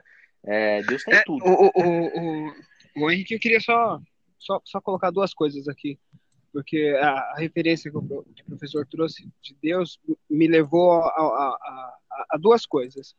A gente entender as ciências não como um fim, mas como ferramentas, a gente vai, vai fazer a, a seguinte pergunta para nós: se a gente conseguir fazer esse entendimento, né? É, como é que a gente é, entendeu as nossas primeiras ferramentas, entende? Um martelo, um arco, uma flecha, uma pedra, uma faca, né? E, e, e como é que a gente usou? Ah. Então, é, as ciências faz, fazem as ciências como todas. A teologia também é uma ciência que, que, que, nos ajuda a entender. Serve para a vida, serve para a morte. Uma faca serve para a gente poder se alimentar e Sim. não. E a gente tem que usar ela direito. Simples assim, né? E, e uma outra coisa é, é, que me facilitou esse tipo de entendimento é entender é, que a gente só consegue achar Deus em partes. E, e aí eu vou para o Paulo em Coríntios de novo. Agora a gente vê em partes. E eu vou conseguir ver por mais partes Exatamente. a partir do momento que eu, que eu, que eu deixar ser carregado nos ombros do professor André. E aí eu vou ter mais um ângulo, mais uma parte. E aí eu, eu, eu me deixo ver pelos olhos do Henrique. E aí eu consigo ver mais uma parte. Eu nunca vou conseguir ver o todo, porque não é tempo. Mas é tempo de eu entender o humano como, como Deus que, que, que resolveu ser humano, totalmente humano, e entender que para nós basta entender o que é humano. Esse humano são vários humanos é. olhando é, de vários ângulos diferentes essa mística de contemplação, é, esse entendimento partilhado. Então, quanto mais partes eu conseguir ver, melhor vai ser para mim poder entender o que, que é essa angústia do homem. É, por exemplo, quando eu vou pensar de novo na minha cunhada, quando ela consegue me dizer que é, todas as roupas dele, do, do, do meu sobrinho, ela doou para uma, uma pessoa e o andador, o berço, ela tinha feito uma rifa para poder ajudar essa pessoa que estava com uma criança internada. E aí, na minha cabeça, veio exatamente a coisa de mesmo na morte, a vida. Então ela conseguiu unir toda a família e a, e a morte a morte dele do Luiz ainda gerou vida em outras pessoas, ainda gerou esperança. Como isso? Como pode? Dentro da dor. Só a partir do momento que eu consegui olhar através do olho dela, através do que ela estava sentindo naquele momento, que mesmo na dor ela conseguia dar algo que ela tinha e que às vezes o que a gente tem é simplesmente uma defesa, simplesmente uma teologia, simplesmente uma, é, uma ortodoxia dura, engessada, né, uma doutrina que é tempo só de chorar, é tempo só de sofrer, não é tempo de pensar em mais nada, é tempo só de chorar. Então, é, mas é, existe uma pessoa do seu lado, seu irmão também está chorando. Só que você não consegue abraçar ele, você não consegue abraçar sua mãe porque você está sofrendo e, e, agora é o seu momento. Então, acho que é, é, é, tempo da gente pensar um pouco nisso, nessa, nessa coisa de olhar o outro lado Sim. também. Enfim, acabei me estendendo, é para ser rápido. Só, só para complementar um detalhezinho, acho que eu acho que é importante mencionar, né? Quando a gente fala de teologia e de ciência, né? É importante a gente entender que fazer teologia é, existe cientificidade no labor método. teológico, né? Você tem você tem método, né? Você não faz teologia de qualquer jeito, né? Claro que existe uma teologia, digamos assim, popular, né? Que nasce é, do, do povo, né? Agora, quando a gente fala de teologia mais nesse nível acadêmico, você tem metodologia, você tem uma maneira correta de construir ali o pensamento e o labor teológico. E, e, aqui é interessante perceber que a cientificidade teológica ela tem um detalhe diferente da ciência, digamos assim, convencional, da biologia, né, das outras, das ciências humanas, das ciências, enfim, gerais. É, o que, que você tem na teologia? Você tem é, a, a questão da fé ela está envolta. O teólogo é alguém que está dentro do círculo da fé. E nesse sentido, a gente entende que existe revelação da parte de Deus, né? Então, quando você produz teologia, você tem fontes. E uma dessas fontes, por exemplo, no nosso caso protestante, obviamente vai ser as escrituras, né? E aquilo vai ter um peso significativo. Você tem a fé do teólogo envolvida no processo. Agora, isso não significa dizer que a fé é aversa à ciência. Ela não é ela tem uma metodologia específica e ela contém, e ela precisa declarar que ela contém elementos de fé, né? Senão ela seria desonesta intelectualmente, achando que ela dá conta de explicar fenômenos naturais, né? Como se, como se a gente lesse o Gênesis, por exemplo, e achasse que a gente estava diante de um texto, né, descritivo científico, né? Não é isso. Então a gente precisa é, é, declarar adequadamente quais são as metodologias, quais são os métodos, os pressupostos para elaborar bem um discurso teológico que sim está em diálogo com outras ciências, né? Precisa estar em diálogo com outras ciências. É, a mística, a experiência, ela vai nos empurrar realmente para para compaixão, né, para comoção diante de, de, algumas circunstâncias. Aí é isso, viu, Henrique? Desculpa te cortar, mas é o que você tinha falado antes, né? É a experiência do mágico lá de Atos. Né? A experiência dele não é uma experiência de Deus genuinamente cristã. É alguém que está tentando manipular o sagrado, manipular Deus, comprar o dom do Espírito, percebe? Então, é alguém que está indo para um caminho muito equivocado, né? Então, é, quando a gente olha para a cristologia, a gente tem as fronteiras que mostram para a gente qual que é o caminho dessa experiência de Deus. Então, nesse sentido, está corretíssimo. A mística, a experiência de mística cristã, vai te levar para quê? Para um olhar de compaixão, para um olhar de amor, de alteridade. Versículo 16 do Atos, capítulo 17, fala que o espírito dele se comovia em si mesmo, vendo a idolatria daquela cidade, né? E é interessante que aqui muitos religiosos hoje poderiam, ali em seu terno e gravata, parar, virar suas costas e ir embora, fugirem disso. Mas Paulo, ele não faz isso. Paulo, ele vai e vai na sinagoga lá com os judeus, os outros religiosos e começa a discutir com eles e até alguns filósofos também, filósofos, perdão. É, e ele usa inclusive um altar que estava ali, né, do Deus desconhecido. E ele até fala no versículo 28, porque nele vivemos, nos movemos e existimos, como também alguns dos vossos poetas disseram, pois somos também sua geração. Então, cara, isso aqui é fantástico. Ele está usando todo tudo aquilo que eles têm como como crença, tudo aquilo que eles têm como, como valor para apresentar o, o, o, evangelho, para apresentar o Deus verdadeiro. Então, eu creio que é nessa linha, tá? essa questão que nós estamos é, refletindo aqui, é possível conciliar porque o conhecimento é, ele vai nos empurrar realmente para Deus. E tem duas frases aqui de Blaise Pascal. A primeira, Deus tem dado provas suficientes para aqueles com uma mente aberta e coração aberto, mas que são suficientes vagos, suficientemente vagos para não obrigar aqueles cujos corações estão fechados. E de outro grande cientista, Albert Einstein, cada descoberta nova da ciência é uma porta nova pela qual encontro mais uma vez Deus, o autor dela. Então, a gente, mais uma vez, né, os dualismos, ele, eles nos impedem de, de, ver essas coisas. E até vendo lá o, o Gênesis, a criação do ser humano, Deus, ele criou o ser humano de forma assim tão especial, porque quando nós vamos observando o primeiro dia, o segundo, o terceiro, o quarto, o quinto, ele sempre vai dando palavras de ordem, palavras de ordem, as coisas vão sendo criadas. Mas quando para para criar o ser humano, é algo que a gente se a gente contemplar isso, se a gente meditar nisso, é algo muito emocionante, porque Deus ele, ele para para criar de uma forma com suas próprias mãos, do pó da terra, né? Então ele criou o ser humano com tanta é, autoridade, né, para dominar, para ser criativo, para ser zeloso, para ser o mordomo. Deus ele entregou isso nas mãos da, da raça humana. Então, apesar da, da nossa compreensão de Deus ela ser limitada, Deus ele não colocou limites né, no pensamento humano. Então a, a, inteligência humana é mais uma prova do soprar do fôlego de vida de Deus em nós. E não é uma, uma limitação. Os cientistas, sendo, a Nicole até mencionou, eles são criação de Deus. Né? Essa inteligência ela, ela contribui ainda mais para provar uhum. que Deus ele soprou isso em nós. Né? Então, o valor que Deus dá à sua criação é tremendo, e tanto nesse decorrer do Antigo ao Novo Testamento, nós vemos o amor de Deus e essa sua insistência. Né? Então, como o André já falou, nós conversamos aqui, né? o cristão, ele precisa questionar que só existem dois. Ele precisa questionar se realmente só existem dois lados da história, né? Um exemplo é a nossa política de hoje. Só existe esquerda e direita isso aí vai limitar soluções, vai resultar num aumento de, de ódio, né? Menos busca da razão em favor de soluções, né?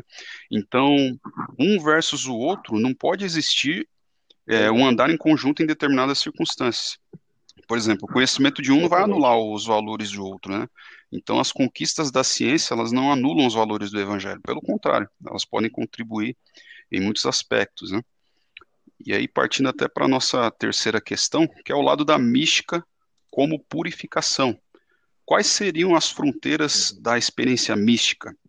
Qualquer uma é válida? Uma experiência mística pode resultar em algo moralmente errado? É, eu acho que tem, tem a ver com um pouco que a gente falou, né? É, é quando a gente pensa em experiência mística cristã, novamente, a gente precisa ter como paradigma Jesus de Nazaré. A gente precisa olhar para Jesus, porque ele é aquele que revela o Pai. Ele é aquele que revela Deus como Pai. Ele é o nosso paradigma de humano. A maneira como ele vive, como ele fala, como ele age, como ele se relaciona, tudo nele ali está revelando para a gente o nosso, o no, a nossa referência do que é e significa ser ser humano. Se ele é a referência, quando a gente tem uma experiência mística, quando a gente experimenta Deus, é, a gente tem que se questionar que Deus eu estou experimentando. Se é um Deus, por exemplo, um Deus vingativo que quer me condenar e me mandar para o inferno, a, a, partir de qualquer tipo de pecado que eu venha cometer na minha caminhada, será que esse é o Deus revelado em Cristo Jesus? Porque a nossa mente ela é uma fábrica de ídolos. Né? A gente, quando tenta, quando não é humilde, não trabalha nessa via negativa, a gente tende a tentar entender como Deus pensa, como Deus é, como Deus age, como Deus faz. Se essas imagens de Deus na nossa mente, elas, elas não casam, elas não são validadas a partir do referencial que é Jesus de Nazaré, muito provavelmente o que eu tenho na minha mente é um ídolo. E, e nesse sentido, é, é Cristo, é o paradigma de Jesus que vai validar se a minha experiência ela, ela é adequada ou ela não é adequada, se ela é válida ou se ela não é válida. Exemplo, eu tenho uma experiência mística e eu entendo que eu tenho que pegar é, é, é, uma bomba e matar ali os presbiterianos porque eu sou batista. Gente, será que isso faz sentido, né? Esse tipo de experiência mística, né? Eu vou, vou aqui eu estou escrachando, né? Vou tentar ir para um ambiente até mais comum aí do dia a dia. Eu tenho, eu tenho uma experiência de Deus, eu tenho uma fé que me faz ir para o Facebook e xingar os outros de verme, me faz xingar a, aqueles que pensam diferente de mim, me faz querer sentenciar quem tem uma vida moralmente diferente da minha para o inferno Será que esse tipo de comportamento agressivo, violento, é, de juiz, está alinhado com o segmento de Jesus de Nazaré? Porque vocês se lembram, né? Que tem um dado momento que Jesus até fala assim: ó, é por que você me chama bom? Ele fala isso né, com o jovem rico: por que você me chama bom? Bom é Deus. Olha a postura de Jesus de Nazaré né, na sua caminhada e na sua vida. Então, será que eu ter uma experiência que infla o meu ego espiritual, me faz sentir mais santo que os outros, me faz sentir detentor de uma verdade absoluta a respeito da fé, da religião, do evangelho, de quem Deus é, e, e me faz me sentar na cadeira de um juiz que julga os outros, sou agressivo. Etc. Será que essa experiência religiosa é uma experiência alinhada, é, é, possível à luz da experiência mística cristã, a partir daquilo que a gente entende no Cristo. Então percebam, é, é, me parece que é fundamental a gente entender que a cristologia, o entendimento e a compreensão de Jesus de Nazaré é o que me delimita, é o que me dá fronteiras para eu saber se o resultado da experiência religiosa que eu estou tendo ela é, digamos assim, né, como a gente colocou na questão aqui, moralmente correta ou moralmente errada. Certo? Então, assim, uma, uma, uma, pessoa que vive uma experiência de fé. Eu já ouvi isso, viu, gente? Eu vou contar aqui um, uma, um relato que eu já testemunhei. Alguém que chega para você e fala assim: que a igreja tem que ser um lugar, não pode ser um lugar para ficar ajudando pobre. Ela tem que ser um lugar para se proteger do pecado. Será que isso é uma afirmação de quem teve uma experiência com Deus revelado em Jesus? Que até onde eu sei, né, me parece que Jesus, em Lucas capítulo 4, quando pega o rolo do profeta Isaías para ler na sinagoga, ele diz que o Espírito Santo está sobre ele para anunciar as boas novas aos pobres. Então, eu acho que, que a gente precisa pensar sempre, sempre, tendo como balizador ali Jesus de Nazaré. Jesus de Nazaré. Porque é ele quem vai dar para a gente a, a, teste adequado, digamos assim, da qualidade profundo, da experiência que nós é, estamos tendo, vivenciando, experienciando. É, eu acho interessante, sei lá, pensar também nessa parte, por exemplo, profecias, né? E como às vezes essas profecias, ou profetadas, né? Às vezes podem transmitir uma visão de Deus muito esquisita, né? Como se parecesse que, tipo, Deus muito. tá muito bravo com você e, tipo, né, aquela coisa que a pessoa quer ser muito, né, quer realmente ser a voz de Deus, literalmente, né, só que o Deus que a pessoa criou na mente dela, né. E não é isso que a gente vê na Bíblia, né. Então, por exemplo, eu acho que três pessoas que a gente pode olhar rapidamente, assim, né, como eu já tinha comentado, Jacó, né, então Jacó era o cara erradão lá que de repente encontrou a Deus, entendeu? E como aquilo impactou a vida dele. Então Deus não falou assim, ai, não, esse cara não presta, tipo, vou jogar no lixo, né? Deus, ele é a pessoa que chega e transforma, né? Até porque se ele quisesse jogar a gente no lixo, ele podia ter feito isso faz tempo, né? Mas ele resolveu, é a grande questão, né? Deus resolveu ter um encontro com a gente e restaurar a nossa vida, né? Cumprir os propósitos dele na nossa vida, né? Aí, por exemplo, Moisés. Moisés, ele primeiro nasceu em todo um contexto de morte lá, que meio que, entre aspas, né? Deveria ter morrido. Aí depois ele cresceu num ambiente, assim, para aquele período foi um ambiente muito confortável, né? Um ambiente bom, né? Foi no Egito. Só que aí tinha algo no coração dele que ele olhava o próprio povo dele e tinha uma vontade de fazer uma justiça, né? Uma coisa assim que acabou sendo com as próprias mãos. E aí, o que aconteceu com ele? Ele fugiu. Ele de repente não se encaixou mais em lugar nenhum, fugiu. E dentro desse lugar de fuga dele, Deus se encontrou com ele, né? E aquilo transformou a vida dele. Então, aquele cara que fugiu, aquele cara que nem sabia falar, foi o cara que Deus usou como líder, né? Então, foi o cara que voltou e, de repente, ele teve autoridade e, assim, até para se colocar diante do faraó, né? Então, assim, olha que coisa louca esse encontro com Deus, né? É que depois ele até ficou marcado como um dos maiores líderes mesmo, né? E aí depois a gente chega na mulher pecadora aos pés de Jesus, né? Tipo, era a mulher pecadora. Como assim você deixa essa mulher, né? Se você soubesse quem ela é, você deixaria ela chegar aos seus pés? Só que justamente por saber quem ela era que Jesus deixou. Porque ele sabia o que estava acontecendo naquele momento, aquele encontro. O que que aquilo significava, né? E o valor que aquele encontro tinha, né? Então, quando você pensa, né, quando a gente para para pensar nesse, nessa questão mística, eu vejo nesse sentido de realmente ter um encontro com Deus.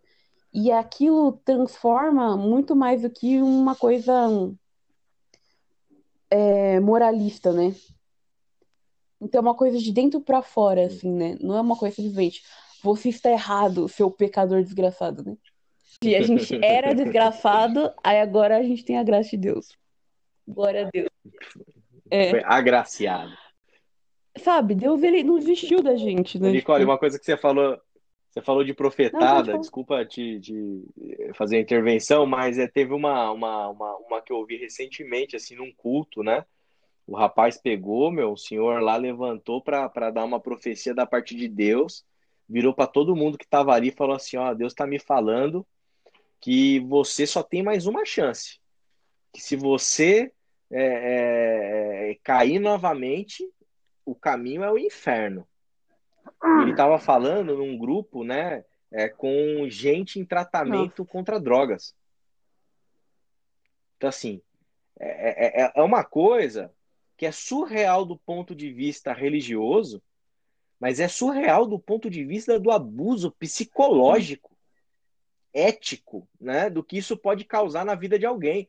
O cara pode vir ao suicídio, o cara pode vir a morrer por conta de droga, o cara, sabe? Porque ele, a, a luz do fim do túnel da vida do cara, que seria Deus, a profetada do indivíduo lá acabou com a luz, ele apagou a luz. Falou, mas não tem luz, não, mano, só tem mais uma chance. Pisou na bola agora já era. Exatamente. Gente, e a é profetada complicado. também está muito ligada com. É aí que vai realmente a questão da profetada, né? Que não é a profecia, né? É aquela questão do preconceito, né? Então, por exemplo, qual que é a visão que Deus tem sobre mim? Qual que é a visão que Deus tem sobre tal pessoa? É uma visão. Agora, a visão que muitas vezes a pessoa tem sobre as outras é uma visão preconceituosa, é uma visão limitada, e aí ela projeta aquilo na pessoa, né? Então, aquele julgamento, aquela coisa assim do tipo, sei lá, né? Enfim, aquela, aquele peso, aquele julgamento, aquela coisa ruim, entendeu? Tipo, moralista. E a pessoa acha que tá correta. Só que aquilo realmente mata a pessoa. E aí, nesse momento que tem a experiência que você pode ter, né? Experiência com Deus. Eu lembro que já aconteceu comigo, de eu ouvir uma pessoa falando uma coisa muito péssima com relação à minha pessoa. Não, essa não é a voz de Deus. essa não é a voz do bom pastor, entendeu? Sim. Essa voz tá estranha, né? E é até o que a palavra fala, né? Então, às vezes tem essas vozes estranhas, né?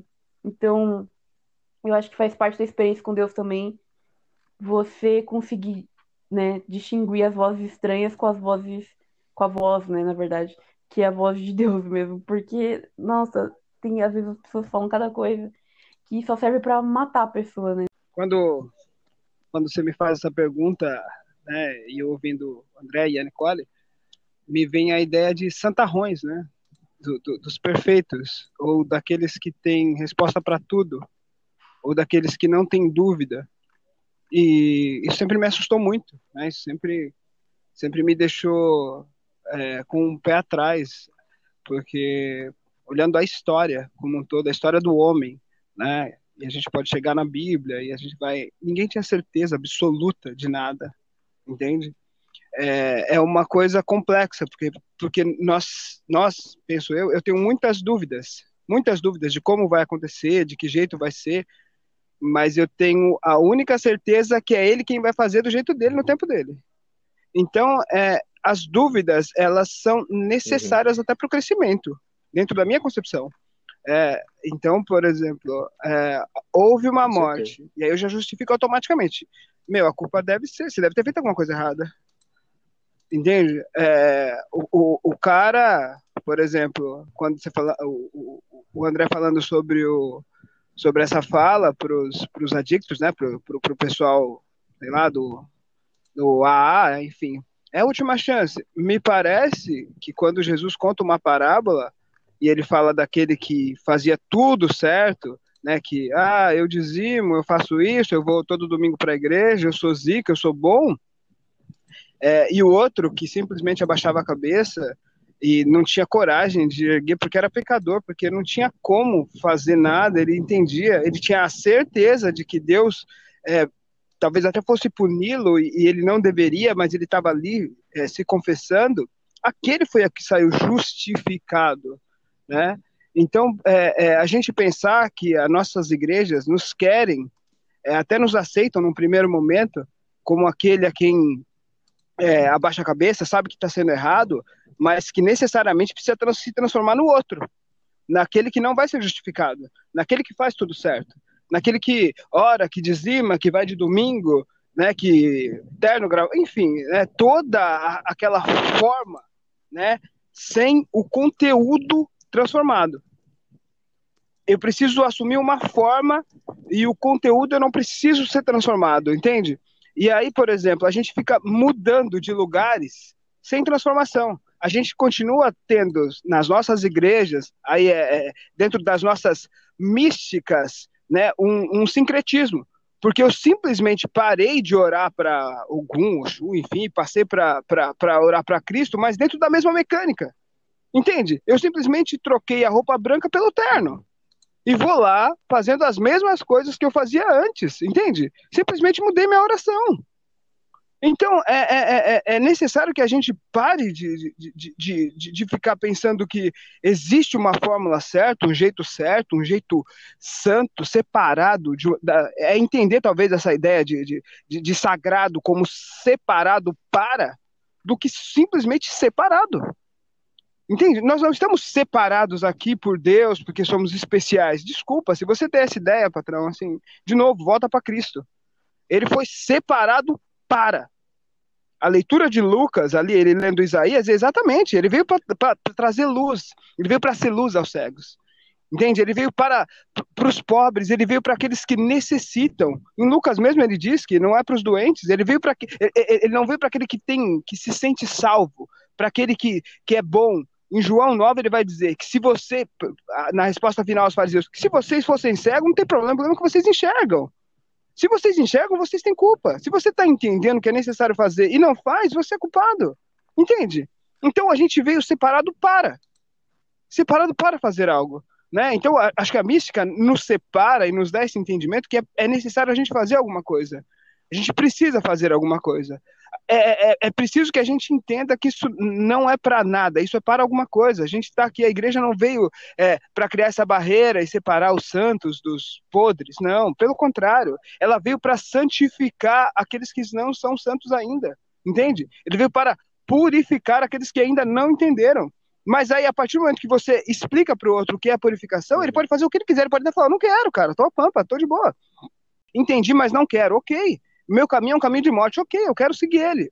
Maravilha, mas é necessário que eu fale para ele, ó, é, é, é, existe um Deus, existe um cara que, que você não entendeu, mas ele é seu pai. Ele já é o seu pai. Não é que você vai ser quando você colocar o terno certo, a roupa certa. Não, ele já é seu pai. Ah, eu não quero, cara, eu não tô afim. Beleza. Então, por exemplo, a mística, essa contemplação, esse contato, esse, esse acesso né, que é dado para nós a partir de uma mística que está aí para todo mundo, disponível para todo mundo, é necessário que isso seja verdade em nossas vidas para que a gente faça isso verdade nas vidas dos outros.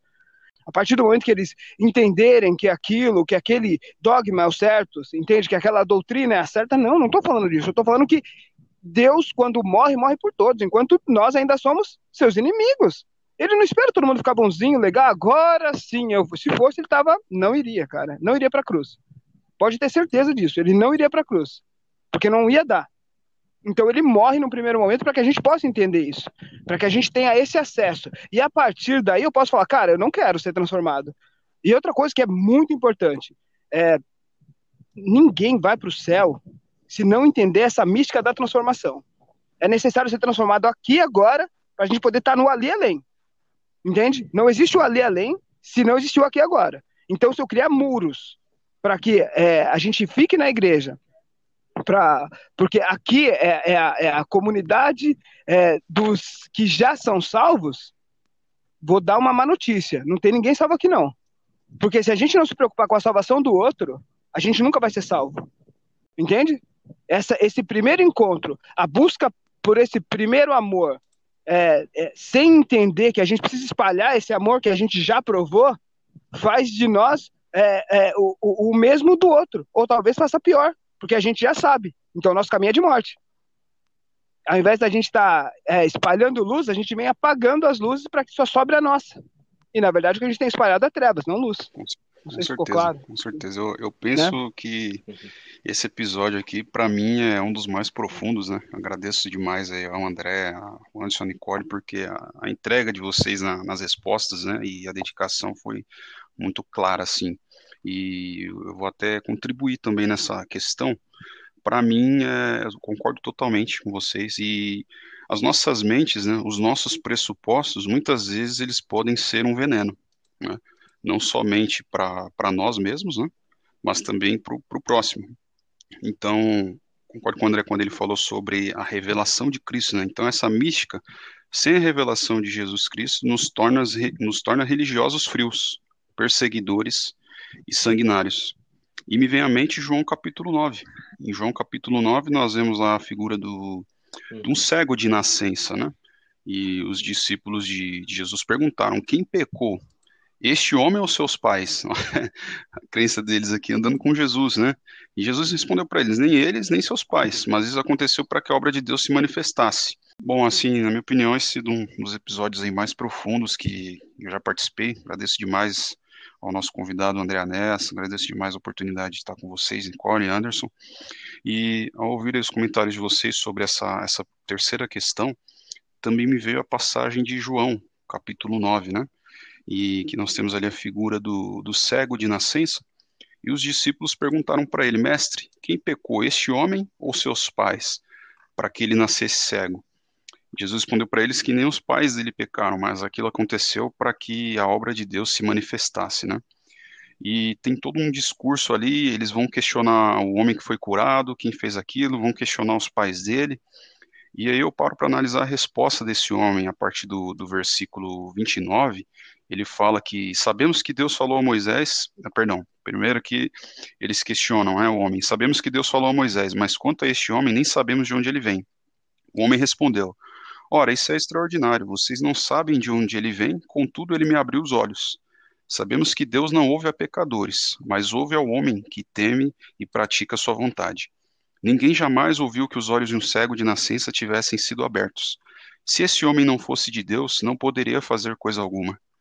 Diante disso, eles responderam: Você nasceu cheio de pecado, como tem a ousadia de nos ensinar? E os expulsaram. Cara, isso aqui para mim é, é, muito assim notório a, a graça de Deus. Muito notório mesmo, porque um homem que era cego vivia ali é, fora totalmente do, do, do, contexto daquela da sinagoga, né, dos fariseus, enfim, daqueles que tinham acessibilidade ali. É, ele agora ele tá foi ele teve a revelação de Cristo. Ele está tendo uma discussão aqui tão tremenda com, os fariseus e eles ainda se colocam em posição superior. Né? Então, o que eu estava mencionando é que essa moralidade ela fecha as portas para a graça. Né? E ainda hoje nós vemos até, por exemplo, a figura do filho mais velho lá do, da, da parábola do filho pródigo, ela persiste em nosso meio hoje através da religiosidade, em que ela impede as pessoas de se alegrarem com a salvação, né? de se alegrarem com, com quem estava perdido, com quem retornou. Então, literalmente, a manifestação da graça ela, ela vai gerar escândalo para os perdidos mesmo. Né? Eu queria partir para o encerramento, o que vocês têm de comentário para a gente estar tá encerrando esse episódio aqui fantástico.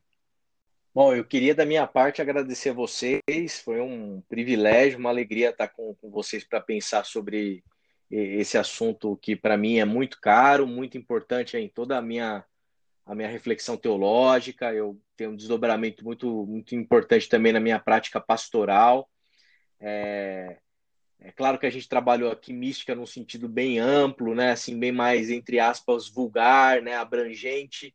E, e, eu particularmente gosto de fazer isso. Eu acho que a mística ela não é algo para algumas pessoas escolhidas, é algo que está acessível para com, todo, para com todos nós, né? Que estamos aí na caminhada de fé. E eu acho que ela, ela provoca né, muitas e muitas reflexões, como nós tivemos aqui, que nos ajudam né, aí a, a pensar a qualidade da nossa fé, destituir talvez alguns ídolos, algumas imagens inadequadas em relação a Deus e a termos um tipo de postura que eu acho que nos aproxima muito, principalmente a partir de Jesus Cristo, de de quem é esse Deus, de como eu me relaciono bem com ele. Então, é um tempo aqui, foi maravilhoso. Quero agradecer vocês três aí, obrigado pelo convite. Estou muito honrado em estar aqui com vocês e estou à disposição sempre. Ô, André, tamo junto. Nicole? Olha, realmente foi uma conversa bem edificante, foi muito bom. Sempre bom refletir sobre esse tipo de assunto. E eu só tenho a agradecer ao professor André por ter participado com a gente hoje e meus amigos também, o Henrique e o Anderson.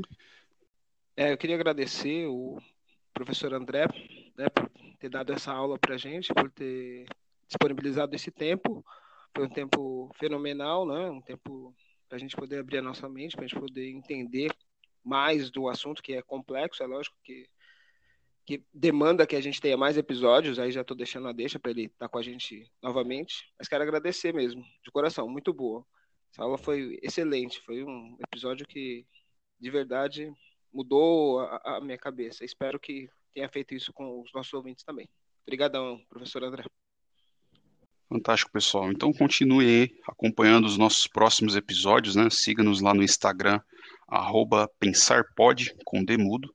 E para quem quiser acompanhar o André, o trabalho dele, aí o seu trabalho como teólogo, como professor, é, ele está lá no Instagram como arroba André Aneas e também tem lá o Instagram da igreja dele, arroba oficial IBQ. E o seu site, andreaneas.com. Um abraço a todos vocês e até o próximo Pensar Pode.